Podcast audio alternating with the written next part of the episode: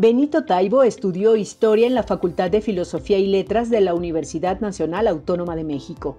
Es periodista, divulgador, poeta, novelista, promotor de la lectura y productor. Ha colaborado en medios como La Jornada, Uno más Uno, El Universal, Notimex, El Informador y Milenio, entre otros. Entre sus numerosas publicaciones destacan sus poemarios, Recetas para el Desastre, Vivos y Suicidas, y de la función social de las gitanas, así como las novelas Polvo, Persona Normal y Querido Escorpión. En la radio y la televisión ha conducido los programas Primer Movimiento en Radio UNAM, Los Conspiradores en ADN 40 y La Historia se sienta a la mesa, además de diversas propuestas como realizador, como En el fondo somos así para el Canal 22. En 2012 fue distinguido como director de la Cátedra de Periodismo Cultural de la Asociación Iberoamericana de Comunicación y la Universidad de Oviedo. En 2018 recibió el Homenaje Nacional de Periodismo Cultural Fernando Benítez en la Feria Internacional del Libro de Guadalajara. Desde 2016 es director general de Radio UNAM.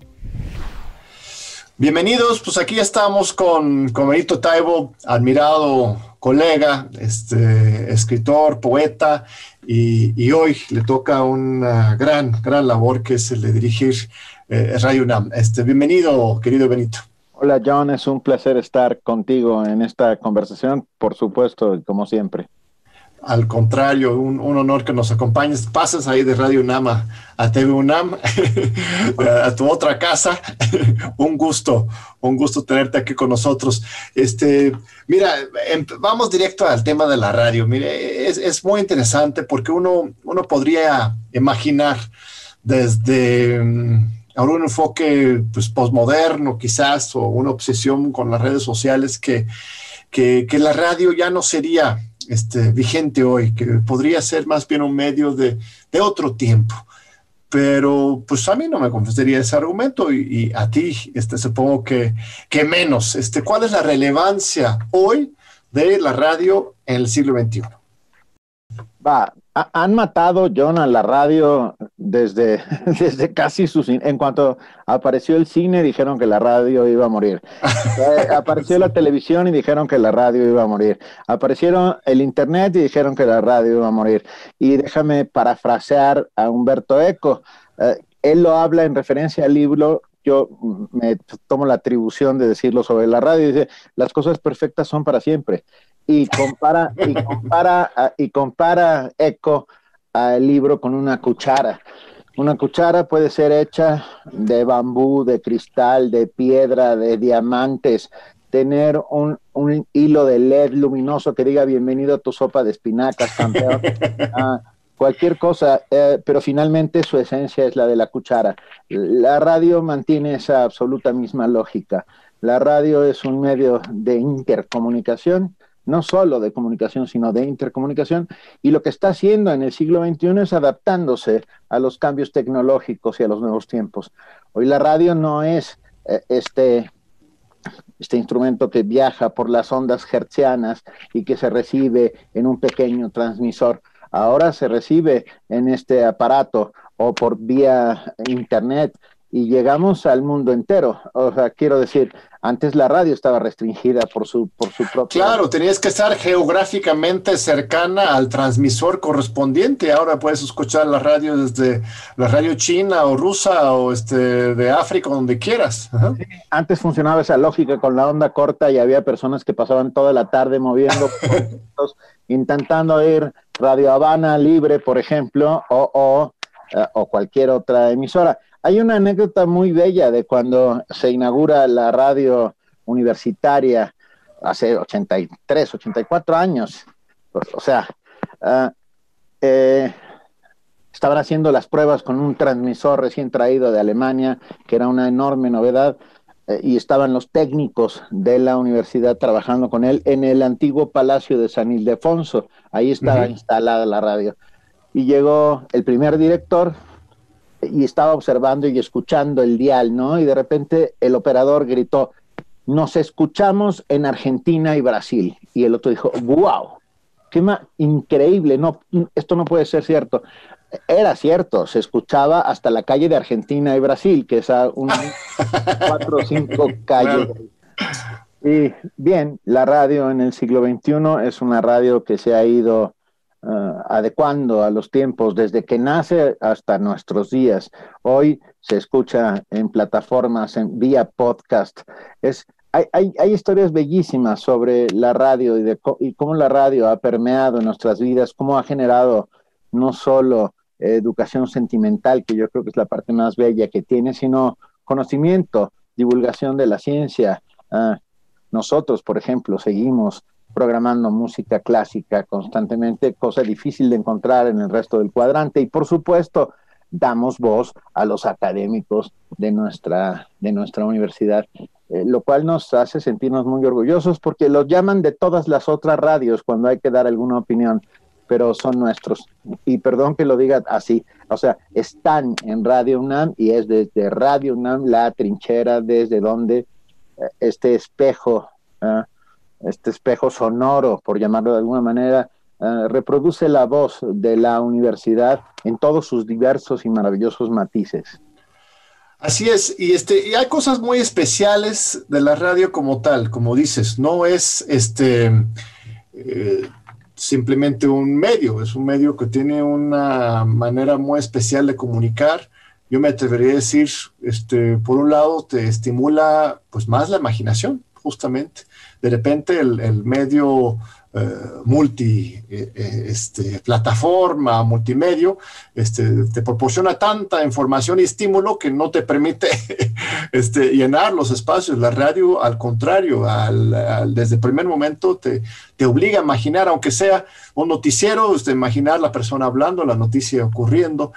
Eh, este, también es algo que puedes hacer mientras haces otra cosa. Eso también es muy importante, ¿no? Puedes estar preparando la comida, lavando los platos, este, haciendo la limpieza y la radio te acompaña mientras estas cosas, estas eh, celulares están convenientes, pero te consumen, ¿no? Te, te, obligan a tener la atención completa. No, no sé, no sé si voy por un buen camino. ¿Qué otras cosas hay especiales de la radio como tal que aseguran que jamás morirá?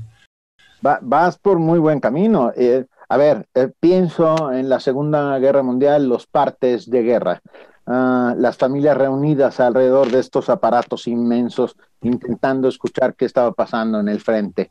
Pero simultáneamente veo a las familias reunidas en una vecindad en la colonia Guerrero en los años 50 o en los años 60 escuchando a Calimán o escuchando a Chucho el Roto, escuchando esas radionovelas que uh, hechas con muy poco presupuesto permitían uh, la generación de imaginación y de, y de otredad particularmente, ¿no? Te ponías en el piel y en la traje y en el traje del super, del super Calimán y, y, y vencías a los malos.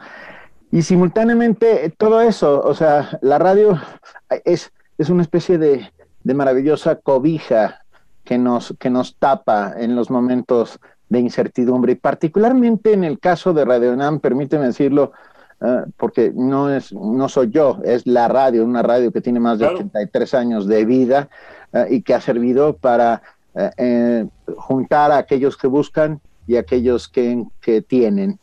quiero decir, fue fundamental durante el movimiento del 68. La radio universitaria se abrió al movimiento, dio un espacio al movimiento en el cual se hablaba todos los días.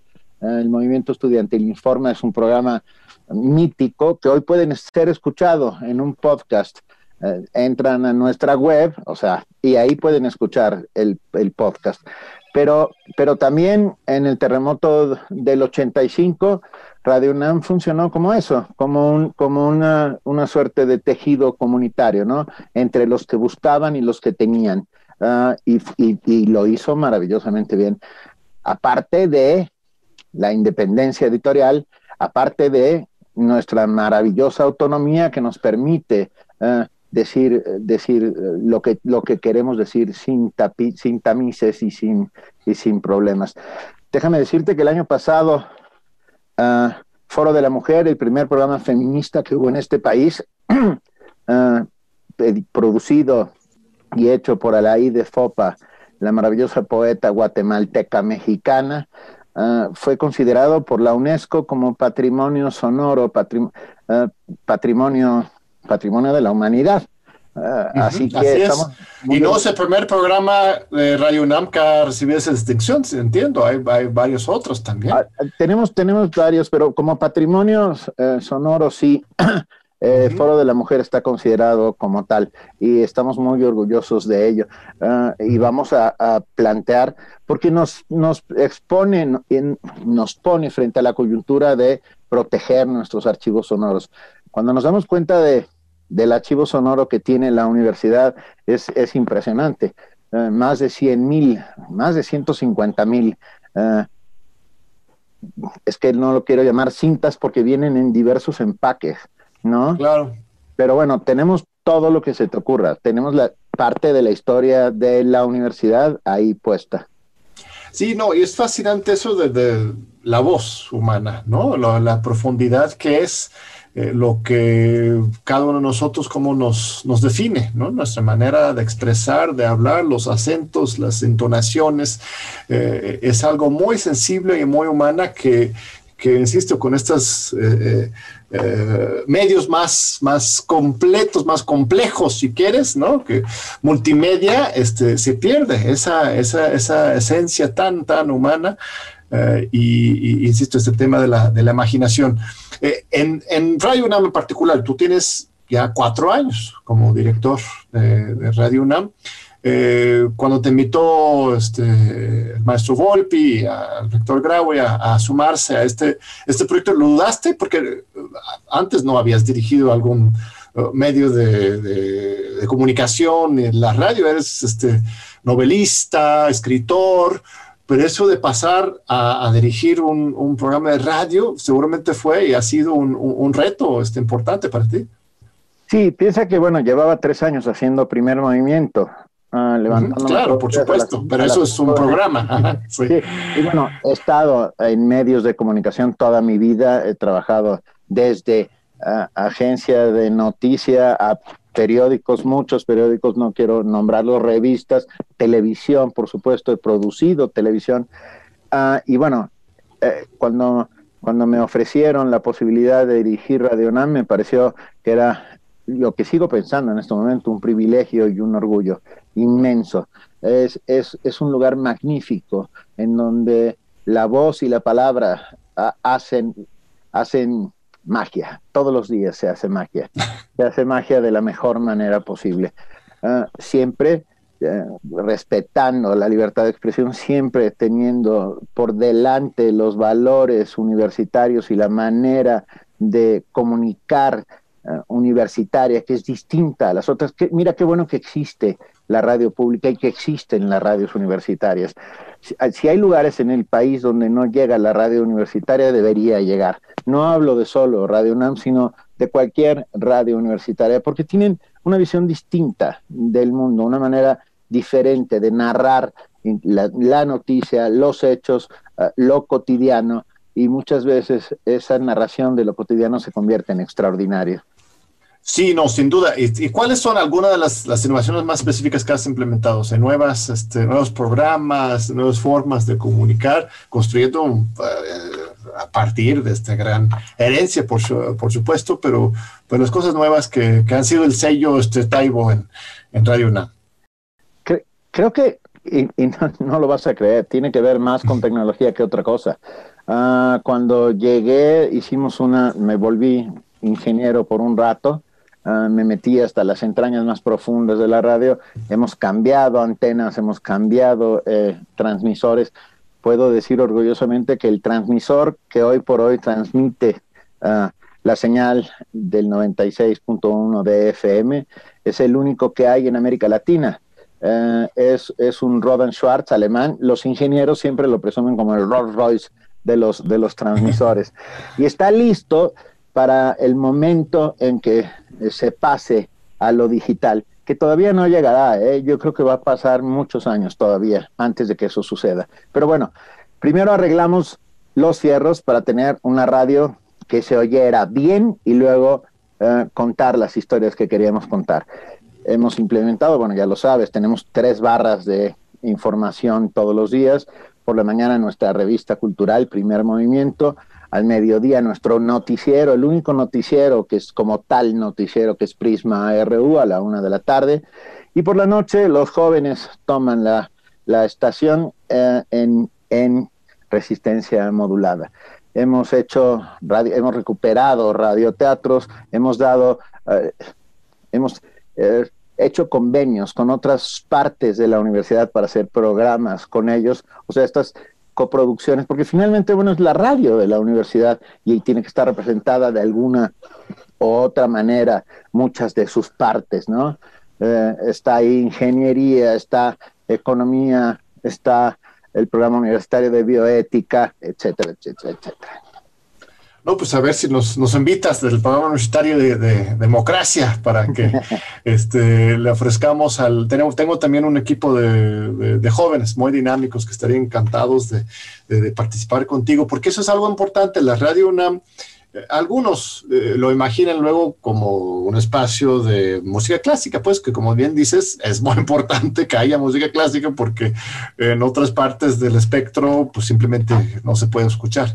Eh, pero no es para viejitos la Radio UNAM, sino todo lo contrario. Su barra nocturna es fantástica y en general hay un dinamismo juvenil, estudiantil, eh, este, muy fuerte en, Radio UNAM. Cuéntame de, cuáles han sido algunas de las innovaciones o trabajos que has hecho por ahí. Mira, por ejemplo, hemos tenido algo llamado Voces en el Campus. Quiere decir que la radio no se queda estática en su lugar, sino que sale Ah, y, y, vamos a las prepas, a los SHs, a las facultades, y ahí montamos nuestra cabina y hacemos la, grabación que se pasa por la noche, porque por la noche es difícil eh, transmitir en vivo porque no tenemos el mismo número de estudiantes en el campus. Claro. ¿no? Pero bueno, ha, funcionado maravillosamente bien. ¿eh? Eh, en cuanto hoy en Radio UNAM ya tienen esta, esta lógica de identificación con el medio. Tenemos programas de rock, también tenemos jazz, ah, también de repente se cuelan y se cuelan bien amablemente las cumbias, ah, o sea, casi, casi todo. No voy a decir excepciones para no caer en, ninguna, en ningún problema, pero casi todo. Tú de repente puedes escuchar rock súper pesado. Todos los viernes tenemos transmisiones en vivo. Ahora no, durante la pandemia no, por supuesto, pero estamos haciendo retransmisiones desde la sala Julián Carrillo que es también uno de los lugares maravillosos que contiene eh, Radio UNAM. Todos los viernes se llama Intersecciones y son, eh, son eh, conciertos en vivo, sobre todo de música emergente, de gente, de gente que de otra manera difícilmente tendría acceso a salas de concierto, a lugares, ¿no? Ah, o sea, quiero decir, hemos abierto la radio, la hemos, bueno, tenemos dos programas que están dedicados a las lenguas indígenas, Xochicóscatl con Mardonio Carballo y tenemos Calmecale, Calmecali con Vania Nuche. O sea, estamos intentando, por supuesto, tenemos un programa de género llamado Escuchar y Escucharnos. O sea, estamos abarcando todo aquello que a la universidad le importa y a los a la comunidad de la universidad y a la que está alrededor de la universidad le importa. Sí, magnífico. Yo recuerdo que eh, primero empecé a escuchar Radio UNAM con, don Miguel Ángel Canas Chapa, ¿no? Era el, noticiero matutino que marcaba la agenda en todo el país, me atrevo a decir, bueno, hasta que se podría escuchar Radio UNAM. Eh, este, don Miguel Ángel era una institución, fue mi maestro de, periodismo, este, el que más este, me, me enseñó en esta materia y, este, y ahora sigue con, con otras voces muy, muy importantes. Eh, si te parece, Benito, vamos a regresar ahorita después de un breve corte para seguir platicando sobre otros temas, sobre la pandemia, sobre la literatura eh, y, otros temas, ¿no? Así que no se vayan, ahorita regresamos con Benito Taibo. Aquí seguimos con Benito Taibo. Este, si me permites, Benito, te voy a citar para abrir un poco la discusión sobre este tema de, de la pandemia. Este, dices, yo creo que es una entrevista tuya, dices, pensábamos que el apocalipsis iba a ser nuclear y que íbamos a estar enfundados en cámaras de cuero. Pero este es un apocalipsis en el que estamos armados con escobas, cloro, gel antibacterial y alcohol. este, de veras, sus apocalipsis, ya, ya, ya se acabó el mundo, vamos a tener que reinventarnos todos o vamos a poder regresar a la normalidad, a ser, a ser normales como una de sus, tus otras obras este, tan importantes. Yo creo que no hay vuelta atrás en el sentido de eh, toda la normalidad que venga será una normalidad distinta. Ah, creo que, a ver, sucedió con la peste negra en el medievo, sucedió con la gripa española de 1918, o sea, las cosas no fueron iguales a partir de ese momento, ¿no? Ah, sí, eh, es que lo que pasa es que los apocalipsis suceden todos los días, hay pequeños y grandes apocalipsis, ¿no? Ah, las mujeres abusadas, maltratadas, asesinadas, es un apocalipsis diario que nos sucede en este país y el cual hay que enfrentar y atacar de todas las maneras posibles.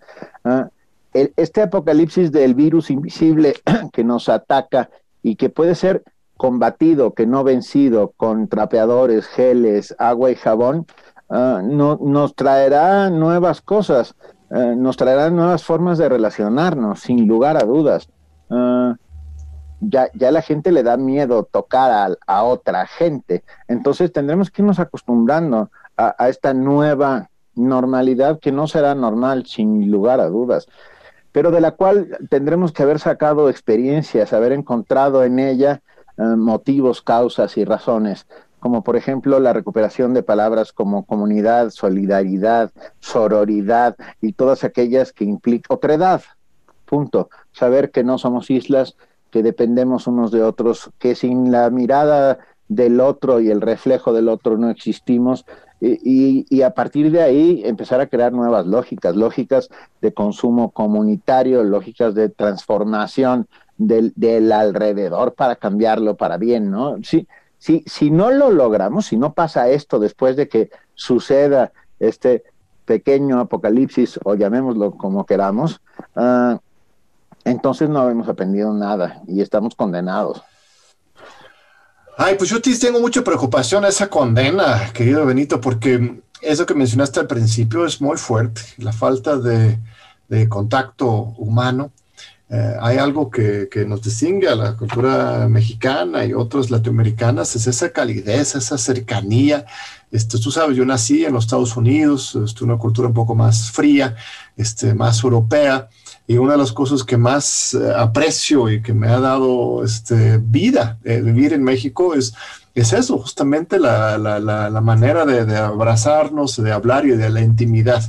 Eh, este, y siento que, que, sí, conforme dure más y más y más esta pandemia, vamos, vamos olvidando esa parte. Pienso en mis, en mis hijos, mis hijas, ¿no? Tengo dos hijas que, que son adolescentes de 12 y de 16 años, ya casi 17 años.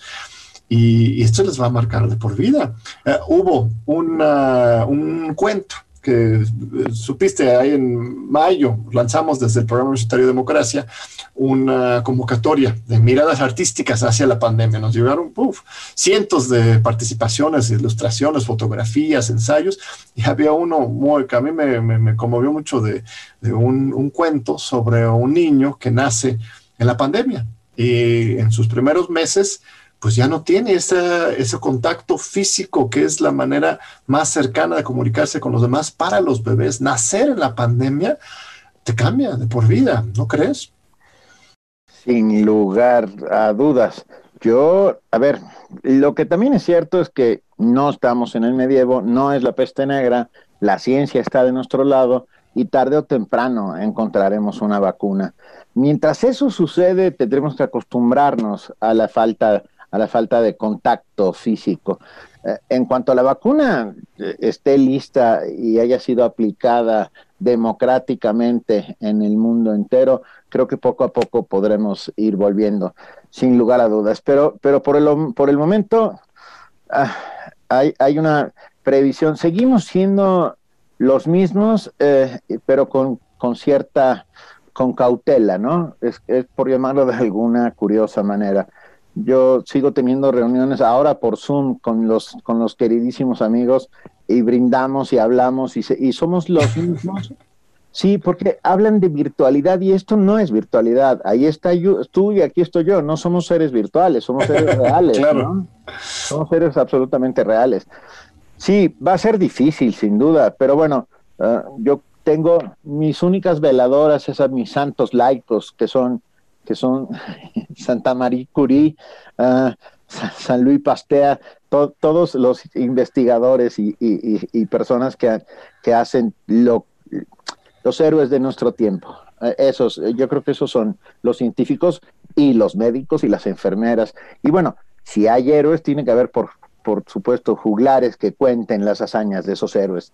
Dice Borges, porque es chistoso, dice, hay una cita de Borges que dice que en el octavo capítulo, en el octavo verso de la Odisea, eh, no es, no es verso, no importa, dice que los dioses tejen desdichas a los hombres para que luego estos tengan cosas que contar.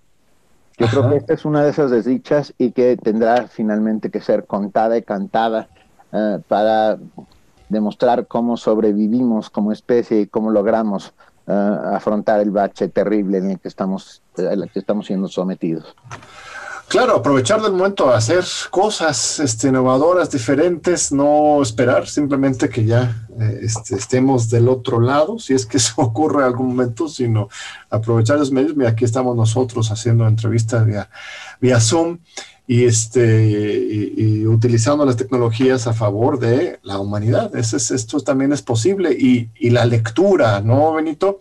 Esto, tú dices que la lectura es la mejor manera de resistir a la economía, a la política, a la estupidez, a la sin razón y a la falta de oportunidades. Te cito a, a Benito Taibo. Este, la lectura realmente tiene todas esas, esas cualidades, nos puede salvar de la perdición.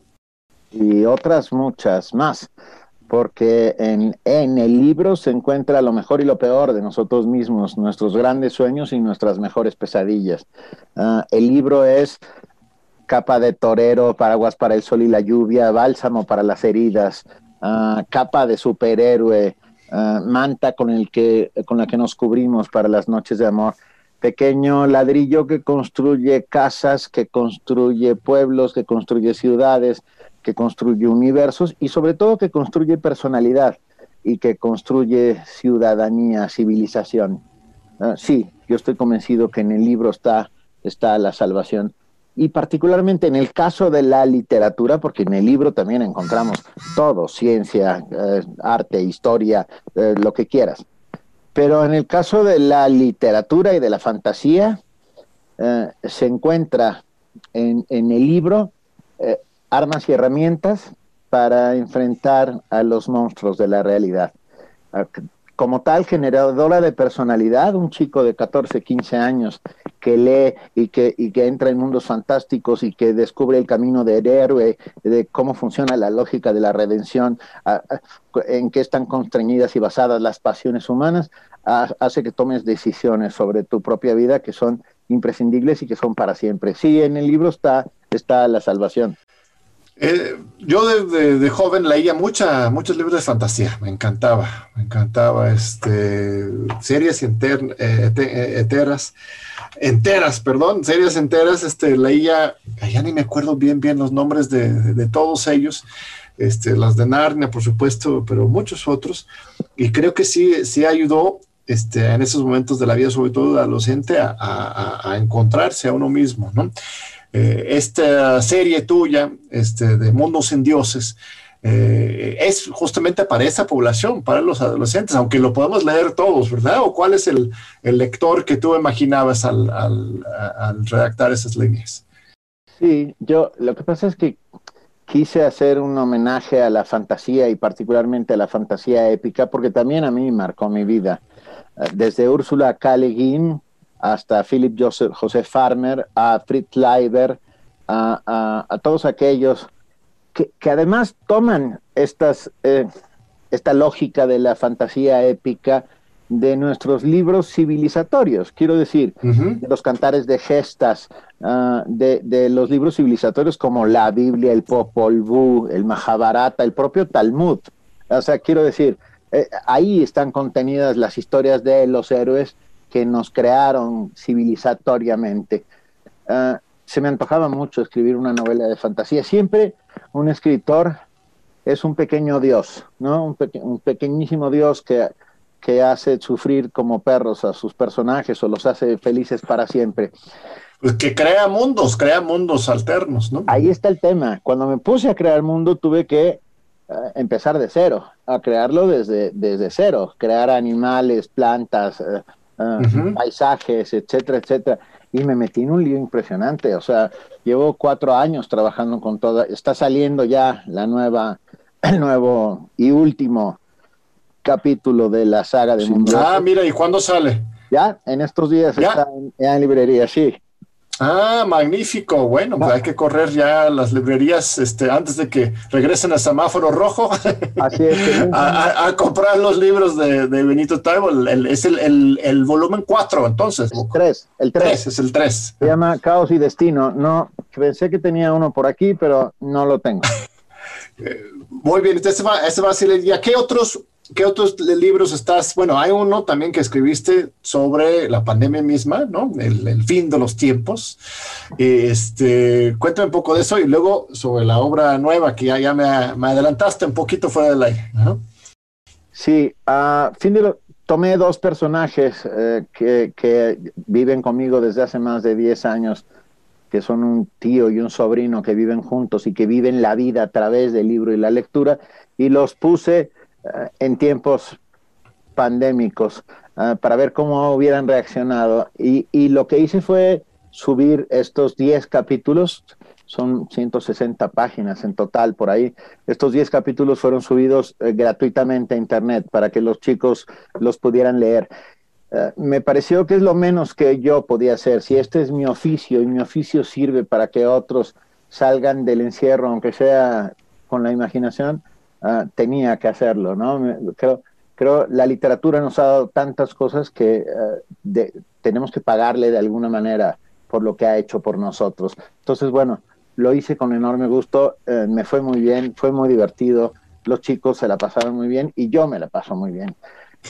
cuando mencionas esos personajes, a ver, perdón, no, no, que aquel que no se la pase bien escribiendo, que cambie de oficio.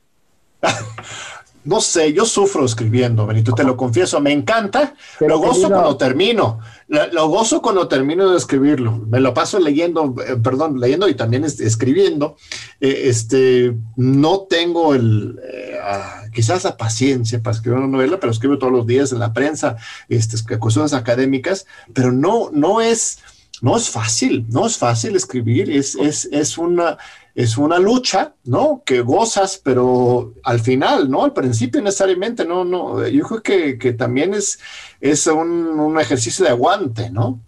Sin lugar a dudas, lo que pasa es que también es cierto que la literatura contiene otros elementos. Quiero decir, uh, escribir literatura, uh, escribir, no es lo mismo que escribir textos académicos o ensayos. Claro Ah, donde estás luchando contra el mundo y contra tus propios demonios, ¿no? Todo el tiempo. Así es, todo el tiempo, así Buscando marcos de referencia, haciendo marcos teóricos, etcétera, etcétera. La literatura es súper libre. Eh, mi personaje puede hacer lo que se le antoje y no sigue las leyes de la historiografía, ni las leyes de la economía, ni las leyes de la política pues ahí igual debería empezar a, probar con esa, con esa otra, otro, otro medio. Suena divertido, efectivamente.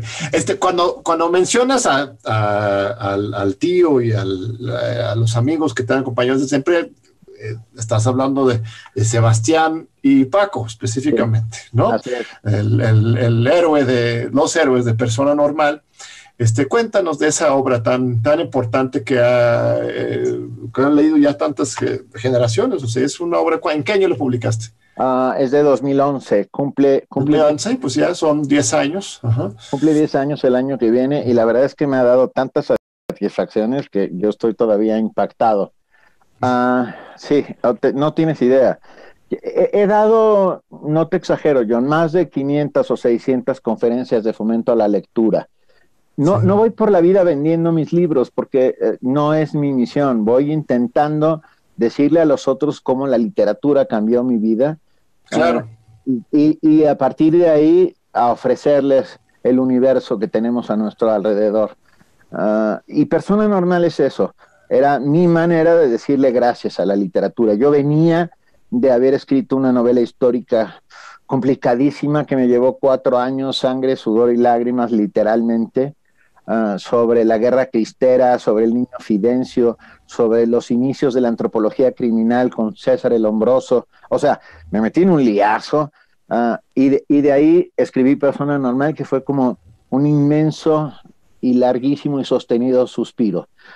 Como decir, ah, ah, y me la pasé maravillosamente bien. Y nunca pensé en los jóvenes, siempre pensé en mi generación. O sea, quiero decir, no, no, no, no estaba escrita para los jóvenes y sin embargo, los jóvenes la adoptaron, la volvieron suya y un libro cuando sale de tus manos, quiero decir, cuando lo escribes y sale eh, publicado, deja de ser tuyo para convertirse en patrimonio de los otros y los otros deciden qué hacer con él. Y en este caso, en el caso de persona normal, para mí ha sido,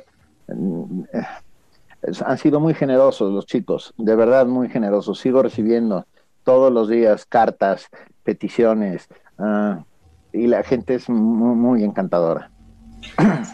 Sí, yo creo que sí es cierto, y cuando, cuando logras tocar esa fibra eh, pues la humanidad. Y yo existiría la humanidad este, mexicana en particular, tiene unas este, maravillas muy, muy sensibles y poéticas. Eh, este es una gran satisfacción. Este, eh, a un joven de SSH, de bachillerato, que, que, esté inspirado por tu obra y que, que quiera también ser escritor, este, ¿cuáles son algunas sugerencias. Yo sé que no hay un recetario, ni mucho menos, pero este, ¿por dónde empezar en esta ruta de, comprometerse realmente con, con, la escritura y de la comunicación literaria?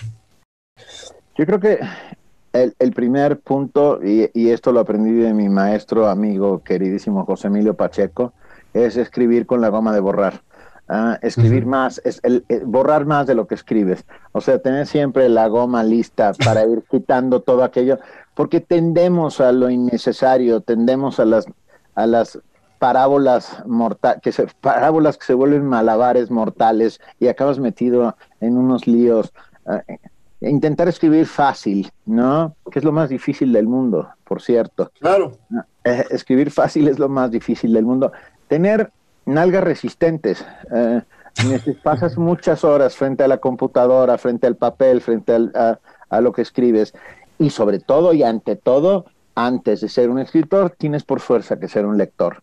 Eh, no puedes ser un escritor sin ser antes un lector, porque eh, escribir o ser escritor es haber encontrado tu voz personal entre las múltiples voces que nos han hecho ser quienes somos.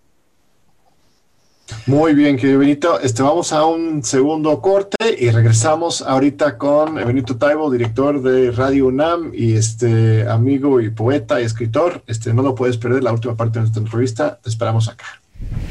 Aquí seguimos con Benito Taibo. Muchas gracias por eh, seguir con nosotros. Eh, estamos hablando de, la pandemia, de la lectura, de la escritura. Eh, este, también eres historiador, ¿no? Eh, has conocido programas de televisión, has escrito sobre eh, este tema de la, de la historia. Eh, la semana pasada tuvimos aquí en este mismo programa a Pedro Salmerón, que hablamos sobre algunos de estos temas claves de entender y reentender nuestra historia. para ti, ¿cuáles son los principales mitos de nuestra historia de México, o realidades, si quieres, eh, que nos han forjado y cómo es que este, tendríamos que, o qué es lo que nos ayudaría en términos de repensar nuestra historia de México para, para liberarnos hacia el futuro. Primero decir que no soy historiador, o sea, que soy... ¿No estudiaste historia? No, soy divulgador. Ah, mira, yo, pensé que tenías ahí un grado por ahí de historia. No, no, no, no, en lo absoluto. En lo absoluto, eh, lo, que pasa es que me encanta ah, y me gusta hacer divulgación de la historia porque cuando dejas en manos de los historiadores el contar historias, ah, generalmente no lo hacen maravillosamente bien. porque estoy, y siempre lo repito, estoy convencido de que sin literatura no hay historia que si, que si, cuentas de una manera en que enganchas a un público y logras que que vea con esos ojos, huela con esa nariz la pólvora que está en el ambiente en medio de la batalla del 5 de mayo, estoy pensando en, voz alta, que pueda escuchar los cascos de la, de, la, del, caballo de, de, Reyes avanzando hacia Palacio Nacional intentando derrocar a Madero, si logras transmitir esta, esta, la pasión y todo lo que hay alrededor, eh, estarás contando de una mejor manera la historia. Yo creo que hay un montón de mitos, pero que son mitos fundacionales, que son parte eh, inherente de nuestro imaginario colectivo y que, y que, nos determina como pueblo, como nación, como, como lo que somos, ¿no? Por ejemplo, eh, los, los niños héroes Juan Escutia tirándose con la bandera. A mí me da igual si se tira o no se tira, lo que importa es esta suerte de leyenda eh, que, lo convierte en lo que es y, a la cual rendimos eh, honores, ¿no? De muchas maneras. Tú imagínate ah, bajando de la gran chichimeca a, los, a los mexicas buscando ese lugar en donde un águila tendría que estar parada sobre un nopal devorando una serpiente, y van y lo encuentran, pero no solo lo encuentran, sino que está sobre un lago. O sea, sí es, es así como, es fantasía épica, ¿estás de acuerdo?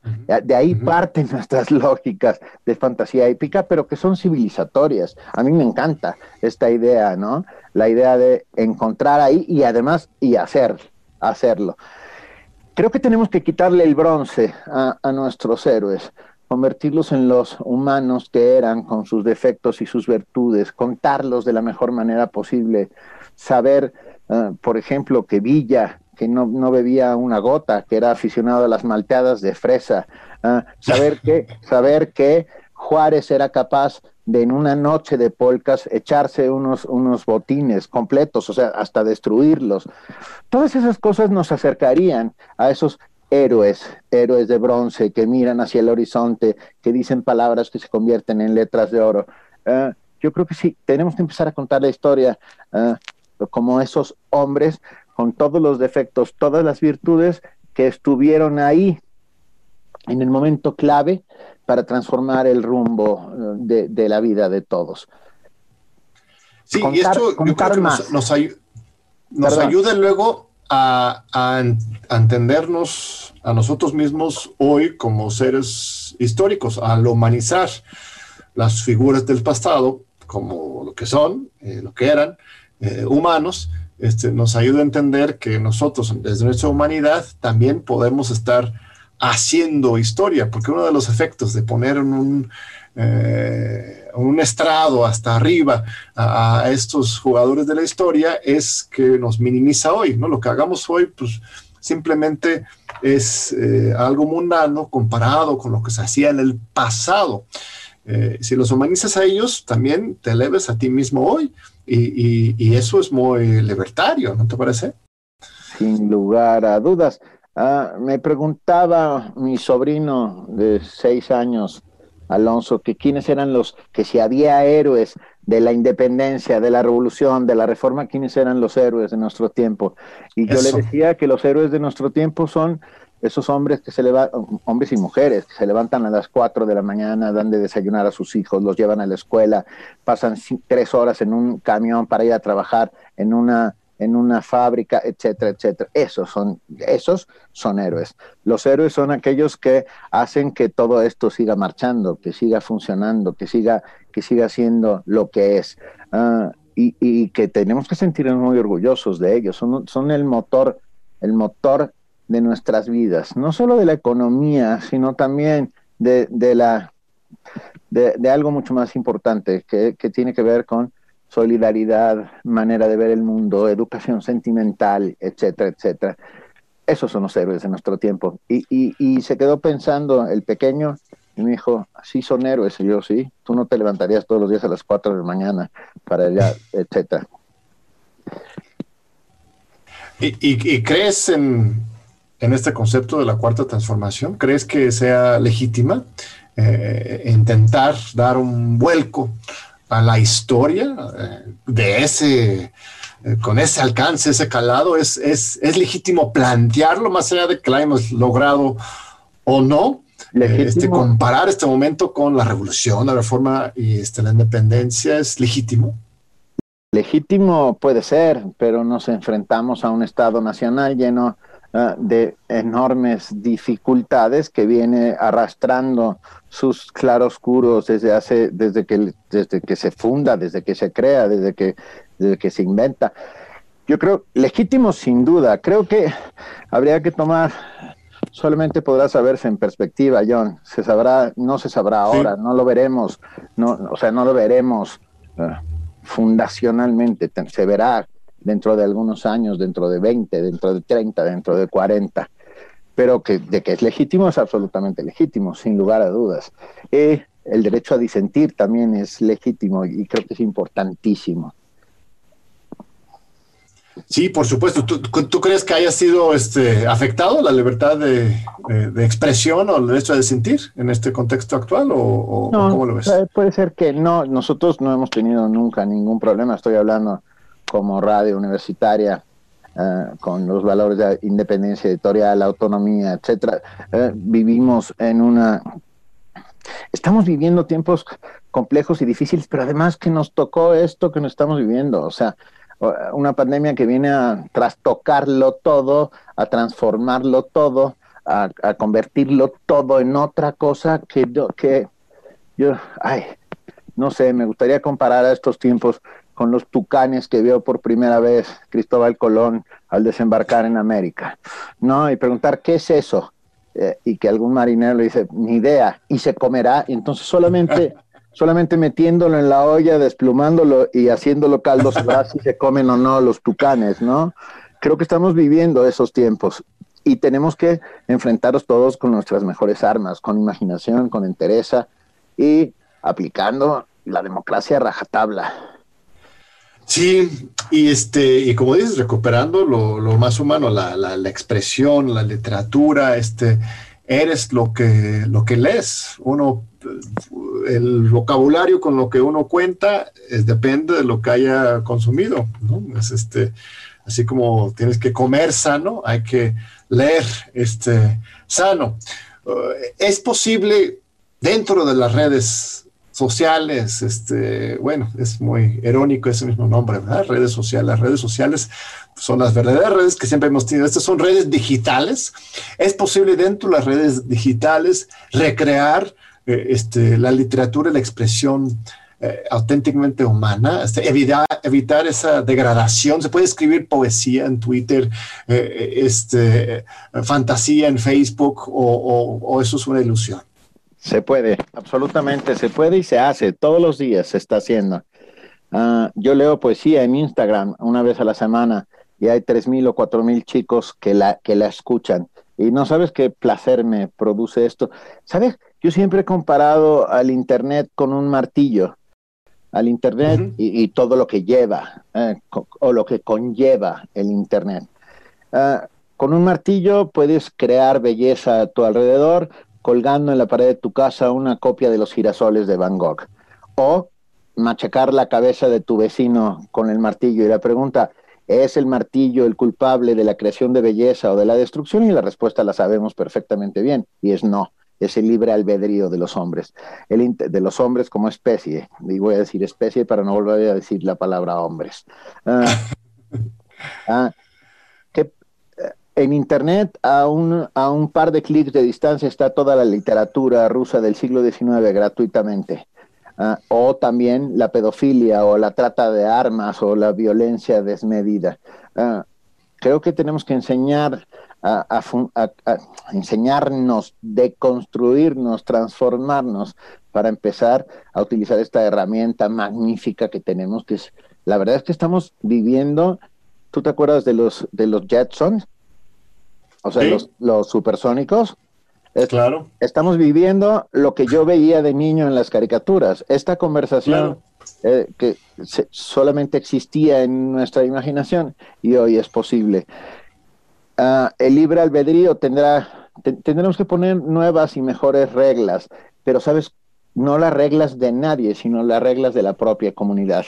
Ah, la, creación de un código común de comportamiento, de, de, de, hacer que pasen cosas mejores en las redes sociales es una tarea de todos, ni del Estado, ni de los reguladores del Internet, sino de los usuarios, de ti, de mí y de aquellos que quieren escuchar uh, un verso de, de, Rafael Alberti.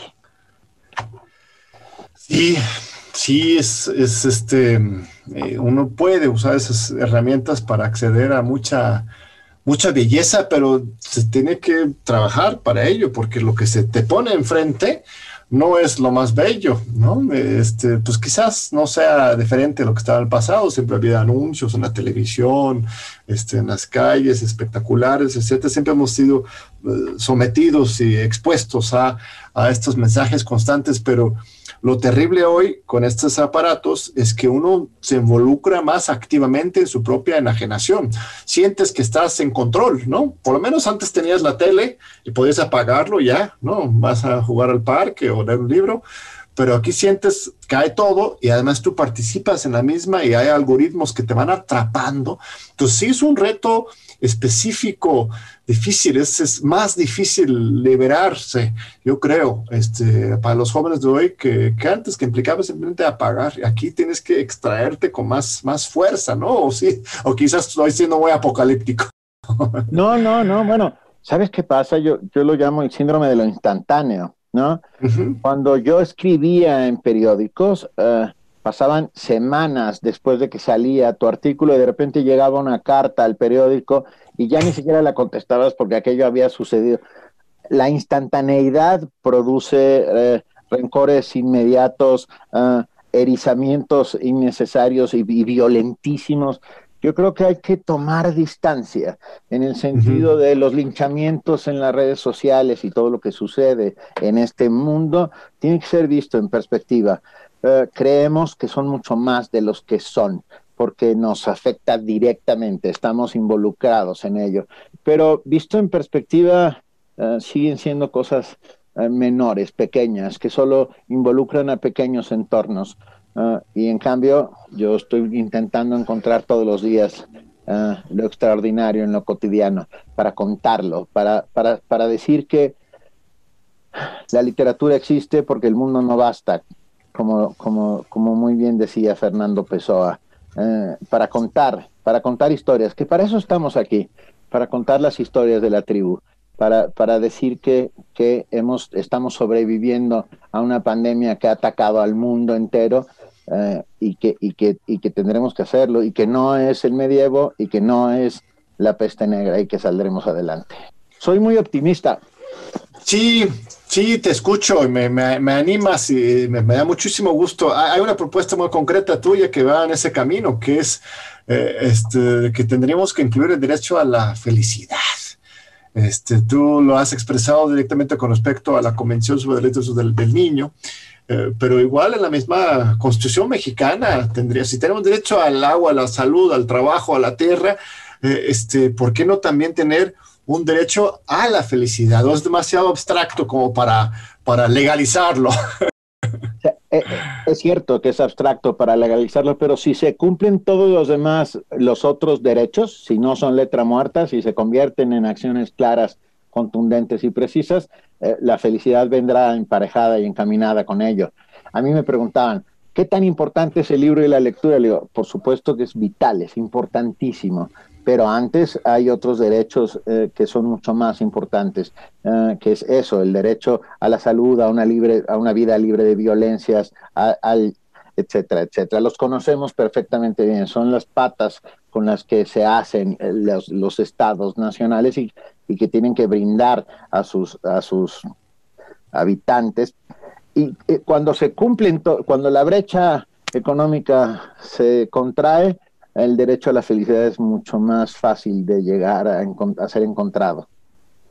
Y es, muy importante el concepto de felicidad. Uno cree que es muy sencillo, simplemente la sonrisa, estar contento o el placer, pero no, la felicidad como concepto es muy poderosa porque eh, va mucho más allá de solamente una sensación de, eso, de estar contento, de estar eh, este, gozando algo de placer, sino este, es una satisfacción sublime y, eso es lo que deberíamos poder este, vivir todos, ¿no?